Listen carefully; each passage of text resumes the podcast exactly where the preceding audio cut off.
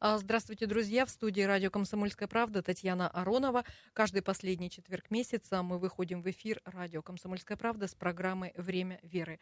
В этом году наш традиционный проект читатели и слушатели могли найти на сайте, на радио и в газете.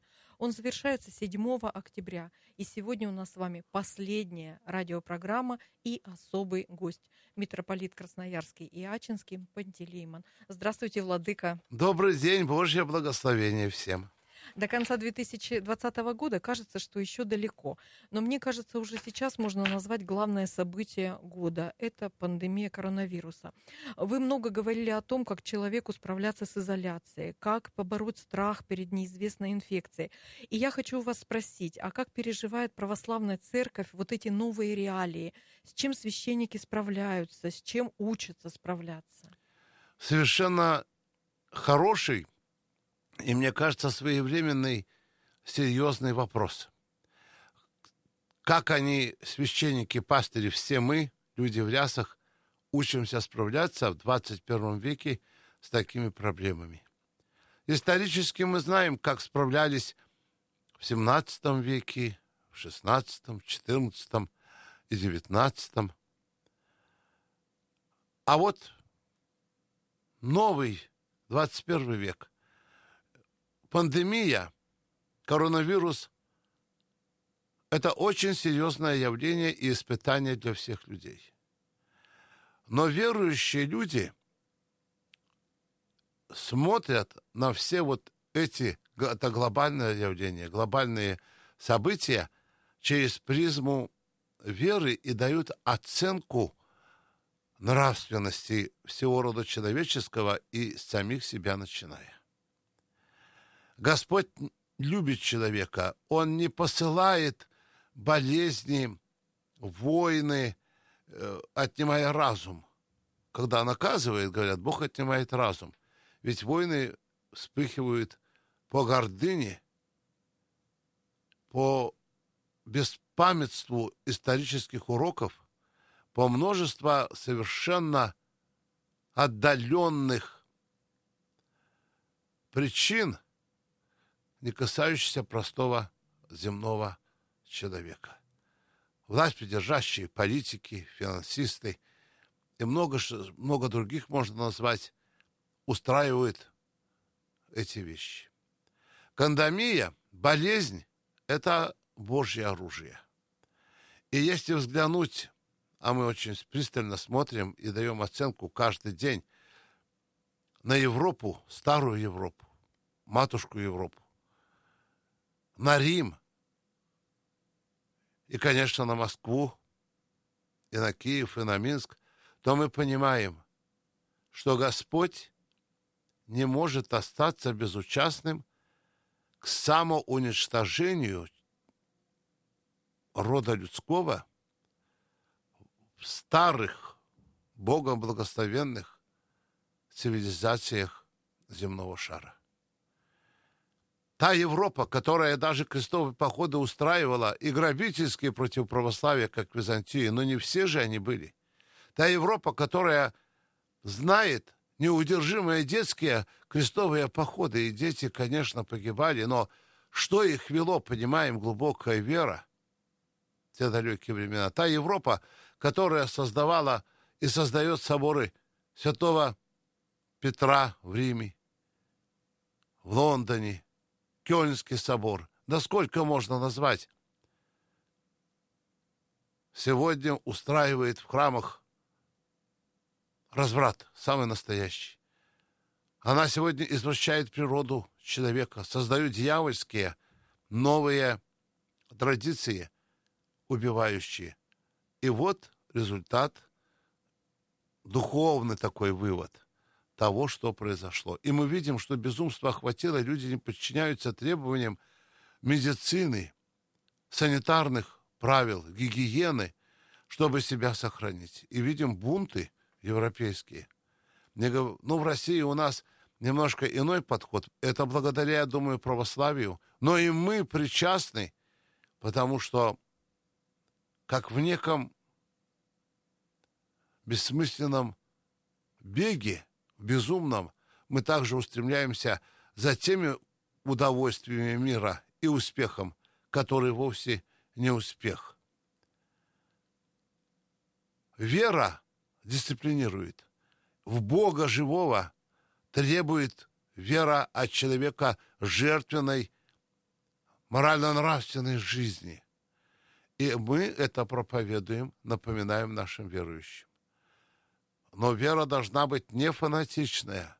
Она должна быть очень благоразумная, очень строго выверенная, потому что это тоже наука жить с человеческим лицом, с человеческой душой. Э, это значит, все, что для спасения человека и его жизни, наука биологическая, медицина в первую очередь, они требуют от нас той дисциплины, которая будет помогать нам спасаться от этой заразы. Мы должны жалеть своих детей, стариков, самих себя, а для этого надо пойти на определенные решения, на какие-то запреты, даже строгие. Христианство, особенно православие наше, мы знаем посты. И если мы не выполняем, мы не можем Пасху встретить нормально, Рождество, просто воскресенье, прийти к причастию. Мы знаем цену дисциплины. Это цена большая радость того, что ты победил. Некое желание там выпить, покурить, что-то съесть, когда время поста. Отношение в семье к мужу, к жене, к деткам, к своим животным, к природе. Мы знаем, что Господь попустил за нашу экологическую греховность, глобальную. Вся огромная территория земного шара превращена в свалки. Мы не можем обвинять науку, но во главе стоит наука, которая дала человеку право пользоваться этими льготами, но забыла сказать об ответственности так, чтобы человек оставлял после себя сады, чистые моря с обитателями, реки. Больно видеть берега Енисея, наших озер, тайги. Где же бедному медведю гулять, как говорится? Вот он и устремляется в город, иногда приносит беду, убивает человека. И в результат кандамия. Это религиозная оценка, которую не все могут принять, и вообще кто-то скажет, ну что сделать с мракобесом Пантелеймоном? Так они должны говорить. Я не хочу сказать, что они правы, но, но их право так говорить. Но я знаю, что я прав. Что в этом жизнь, как она и была в божественном. А тогда и все человеческое. Счастье складывается с огромной пользой понимания своей личности, своего эго, пользы для себя лично – для своего рода, племени, для народа, и в то же время открытость каждому другому человеческому сердцу и человеку. Вот так православная церковь. Конечно, такие важные требы, как причастие, исповедь, совершенно приобрела другую форму, которой не было две тысячи лет. Не во время чумы, холеры или оспы. Новые средства коммуникации через скайп, через телефон. Ну и, конечно, когда требуется умирающему, он понимает, священник облачается подобно доктору, ту же самую форму обмундирования и входит, как инопланетянин, вот в таком виде к своему больному. Но есть вещи, которые нельзя ни в какой форме, нужно лицом к лицу. Тепло рук, сердец и подвиг молитвы, крещение, соборование. Здесь приходится идти на риск, нет, на исполнение святого долга. И пастыри не внимают даже нашим рекомендациям, руководству церковному, идут и часто и у нас в Красноярске заболевали, но, слава богу, никто по этой болезни у нас не ушел. И я молюсь Богу за всех наших пастырей, чтобы не случилось это. Сегодня уже научились в обществе справляться, но мне кажется, еще далековато. Это Божий набат к сердцу человека. Сердце, откройся мне, я стучу в дверь, чтобы спасти тебя. А я стучу в дверь твоего сердца, человек, чтобы ты увидел заповеди, которые сохранят тебя любимым детем моим божественным. К сожалению, не все мы это внимаем. Вот такова, может быть, пространна моя оценка сегодняшнего времени. А я напомню нашим слушателям, что в эфире радио «Комсомольская правда» программа «Время веры». И у нас в гостях митрополит Красноярский Ачинский Пантелеймон. А, после небольшого перерыва мы продолжим и обсудим другие события 2020 года и новые и традиционные проекты Православной Церкви в Красноярском крае. Не уходите далеко. И снова здравствуйте, друзья. В студии радио «Комсомольская правда» Татьяна Аронова. И сегодня у нас в гостях митрополит Красноярский и Ачинский Пантелеймон. Еще раз здравствуйте, Владыка. Добрый день, Божье благословение всем. В первой части программы мы с вами говорили о коронавирусе, но не коронавирусом единым. Живы мы сегодня. И а, среди важнейших событий этого года также было 75-летие Победы, а, год памяти и славы у нас сейчас проходит. Вот хотелось бы узнать, есть ли у вас какая-то личная история, связанная с Великой Отечественной войной, могли бы вы поделиться с нашими слушателями вот какими-то такими личными семейными воспоминаниями? Весь род, потому что мы родом из Белоруссии, хотя истинная моя родина с трех лет город Новороссийск. Так случилось. Но мы все из Белоруссии. Мы привязаны памятью. И все, что происходит вот и сейчас, это боль. Что касается войны, я рос под э, рассказы о всех зверствах и доброте этой войны, конечно, в Белоруссии, значит, на Украине, и тех местах, где была оккупация, и в том числе и там, на Кубани, на священной земле казаков кубанских. Но нигде так не зверствовал фашист и его наемники, как в Белоруссии. За помощь партизанам бабушка моя с мамой, ребенком, была три года в концлагере на территории, правда, Белоруссии.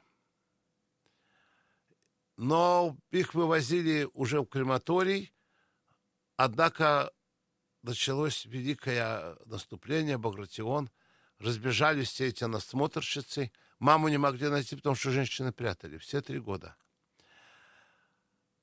А дядя оставался в деревне, а тетя была в Штутгарте, как молодой человек, забирали на бомбовом заводе, они спаслись молитвой.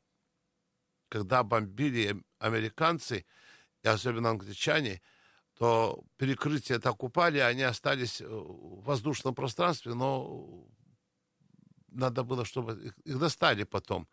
Украинки женщины были и тети, вот там они молились, они не, не знаю, сколько даже дней. Их, ну, немецкий народ, жители Штутгарда разбирали завалы, и людей, конечно, выводили. Рассказы о партизанах и лжепартизанах, о жестокости войны, и, конечно, от старшее поколение, я теперь понимаю, тогда еще ребенком был, я удивлялся, как говорил дедушка один родственник. Да, говорит, надо Германию было всю заасфальтировать и сделать огромное футбольное поле. Я не понимал, и как попугай повторял, когда еще был ребенок, и отношения. Но я теперь понимаю, как нужно было посеять в сердцах людей обиду и злобу, и неприятие даже как человека тех, кто приходил с этой войной. День Победы всегда в нашей семье был святым днем. Его не праздновали. Ну, я родился в 55 году, уже Сталина не было и никак не знал. Хрущева я уже помню. Э, и помню, как и снимали его там. А Победы никто не праздновал. Удивительно. Но накрывали стол, как на Пасху. Что могли. После рабочего дня выпивали что? Самогонку. Ну, что у них? Московская была водка. Но я ребенок был, и так э, скудно все было, бедно. И пели потом взрослые песни, хорошие песни. И военные, и народные. Поэтому День Победы святой. День. И слава Богу, что я дожил уже со своей историей жизни до вот 20 -го года 21 века – и так широко мы празднуем. Это вообще церковный праздник, равный пасхальному торжеству для нашей нации, для нашей многонациональной нации. Тогда Советский Союз, сегодня Великая Россия. Но жертвы, вся несправедливость, она никогда не может быть оправдана. И я понимаю, что немецкий народ наверное, не виноват, как и советский народ, когда сталинские репрессии были, мы просто ничего не знаем, но они были, страшные были.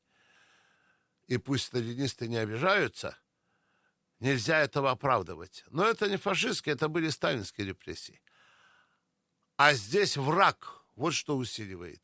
И мы его преодолели. И остается вот теперь уже в голове так вот все время мысль такая крутится, она не уходит. Что будет с маленькими? Как будут ли они любить Родину, свой язык? Я уже не говорю о вере, религии, православии, как они будут это воспринимать. Они явно будут уже, они есть новые. У них, несмотря что и немало деток верующих, и в храмы ходят, и гимназии православные, но пусть будет мирно и хорошо, и без всякого разврата. Но война которая представлена. И я учился, наверное, в хорошей школе. Каждый месяц, каждую неделю были внеклассное чтение, называлось. И всегда приглашали ветеранов. Это могли быть милицейские работники, ветераны войны, это могли быть просто трактористы, какие-то руководители. И так всегда много говорили, и мы задавали вопросы, потому что для нас это было некое живое, героическое откровение божественное. Эти люди всегда воспринимались как небожители. Может быть, это мое детское впечатление. Поэтому я остаюсь всегда под великим, великим впечатлением нашей победы. И я знаю, что Бог ее нам открыл и даровал – и церковь возродилась в это во время войны после страшных сталинских, тех же самых репрессий и ленинских э, расстрелов и, других людей. Поэтому День Победы церковь всегда широко празднует. И молодежь, и в храмах, и молитвенно, и культурные программы. И мы теперь вместе со всем народом после советских запретов возлагаем венки и говорим слова – это праздник и равноправие верующих людей и неверующих, как единый народ великой страны. Дай Бог, чтобы никогда, как и Великая Пасха Воскресения Христа, эта победа не исчезла. Если мы помним Куликовскую историческую, когда она была. Вот, кстати, недавно уже праздновали 600 чем, вот, лет, да? Прохоровская битва, это вообще с ума можно сойти. Какая была битва? И Бородинская, и битва на Калке, и много чего в истории было. Надо только это все закреплять и помнить, что Бог дарует победу, кто ищет правды и кто любит жизнь. Поэтому этот день, и дай Бог, чтобы я дожил до 80, я точно э, доживу. А вот до 100 лет победы неизвестно. Это уже года ведь все-таки. Но я очень хочу. И тогда я воскликнул «Оса на Богу нашему, оса во вышних, благословен гряды, мы победили, и мы держим это знамя».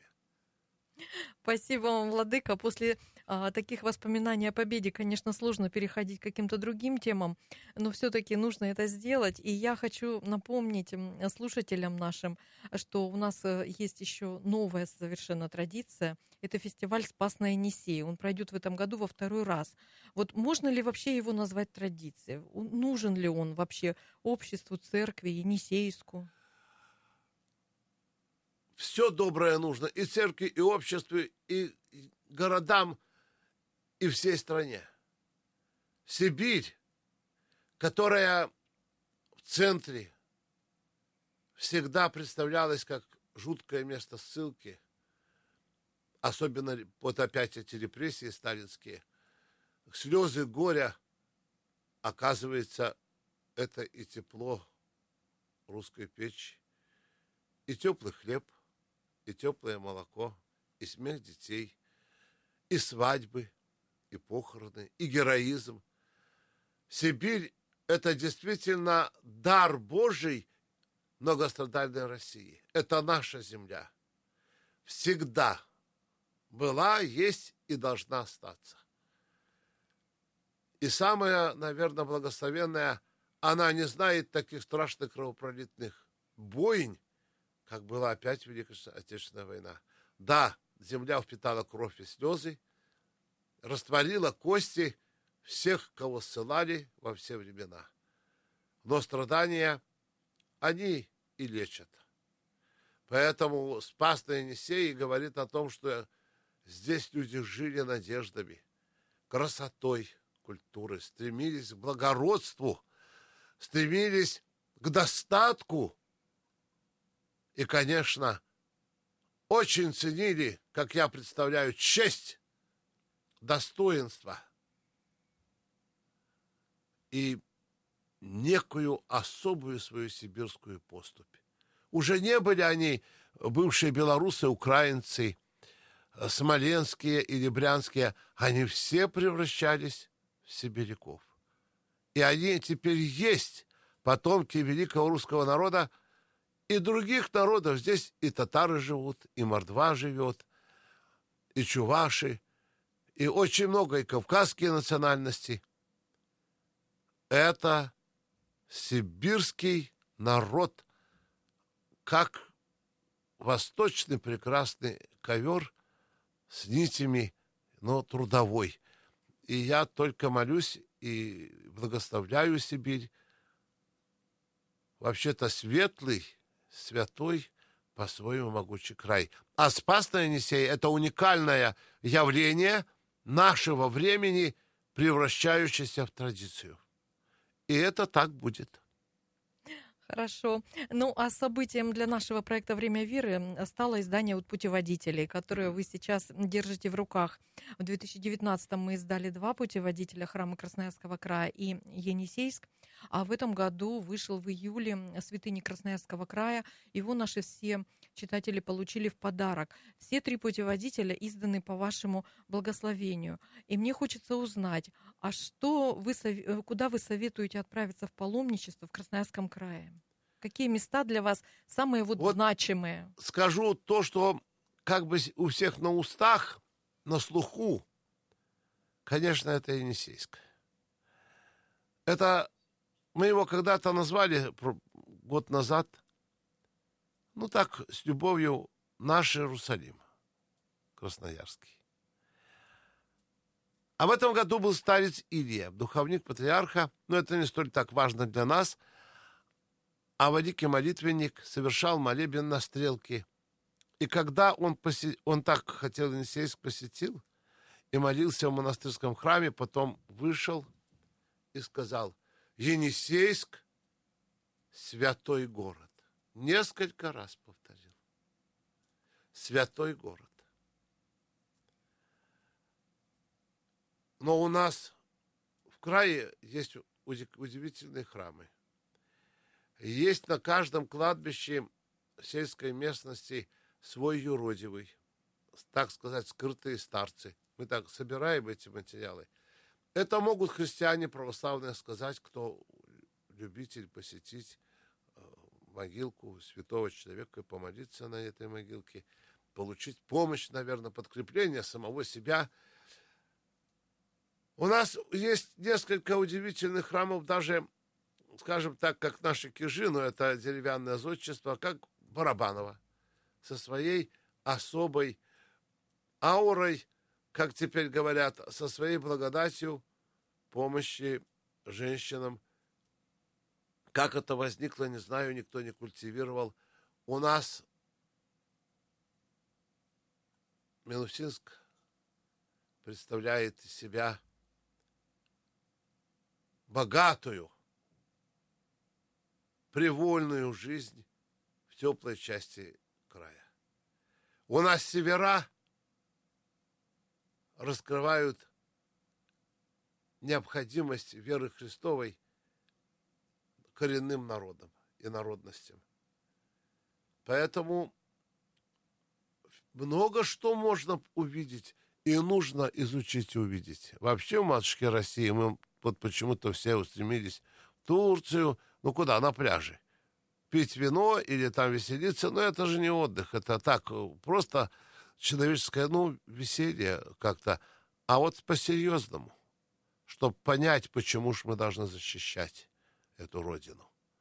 Что вообще-то не стоит расставаться так легко, искать где-то счастье на чужбине. Вот оно тут в земле. От золота до нефти, от рыбы до детского смеха, улыбки, до приятного слова. И, конечно, и неприятное может быть. Поэтому путеводитель по храмам — это особое место. А мы-то Богом не забытый край. Мы Богом возлюбленные. У нас столько храмов уже современных, и мы все равно строим. Даже кондомия не останавливает этого движения. И пока будут жить люди, будет востребовано и Божье дело, и Божий дом. Поэтому очень хорошо, что вот эти прекрасные путеводители делают глобальное дело. Они раскрывают «Я здесь», то есть «Я, Господь, здесь среди вас, сибиряков, живущих в таком огромном, как и вся Россия, край». И это история. Так что дай Бог, чтобы это дело не прекратилось. Это какая-то летопись о нашей христианской жизни.